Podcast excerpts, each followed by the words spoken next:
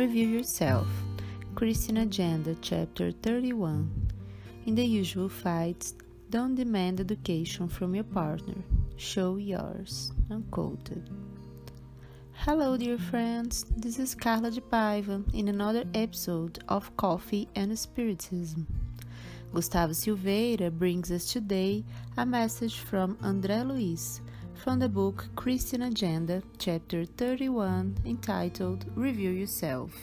Today, unlike what we usually do with the long messages from Emmanuel, we'll just take that little bit of the mentioned chapter.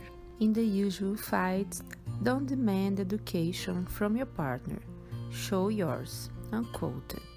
André Luiz, in his books Christian Agenda, Green Light, Spiritist conduct, and others leads us to deep reflections, although with short sentences. In the style of Emmanuel, he provokes us with a great power of synthesis. In the chapter in question, entitled Review Yourself, he invites us to externalize the good that is in us. Why demand of others when we can give of ourselves? A Christian is someone who has understood that their attitudes are not dictated by the attitudes of the other. The Christian follows the Christ even if his fellow man does not. The Christian is someone who accepts the other as they are, but who tries to be better than themselves every day.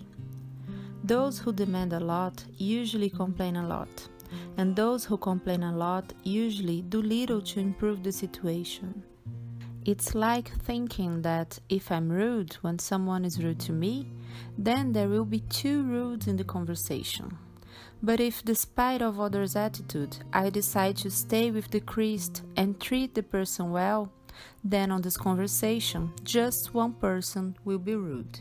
And that's how we contribute to the betterment of the world is to be part of the situation and not part of the problem. It is to work for the extinction of quarrels and not for their aggravations. It is finally to seek to live the gospel in practice and not only by speeches. Beautiful and necessary, it is true, but always useless and fruitless if our attitudes contradict them. Here, it will be useful not to forget Gandhi. Be the change you want to see in the world. Unquote. Or we can still quote our dear Chico I allow the others to be as they are, and to me I give the duty to be better every day. Unquote. At last, it will be good to remember that to give we must possess. No one gives what they do not have. Therefore, the Christian is someone who cares more about what they offer than what they get, because what we receive says something about who gave, as what we give says something about ourselves.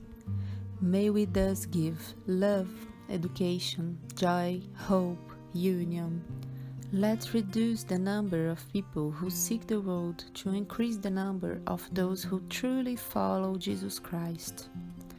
Peace and love to everyone, and until the next episode of Coffee and Spiritism.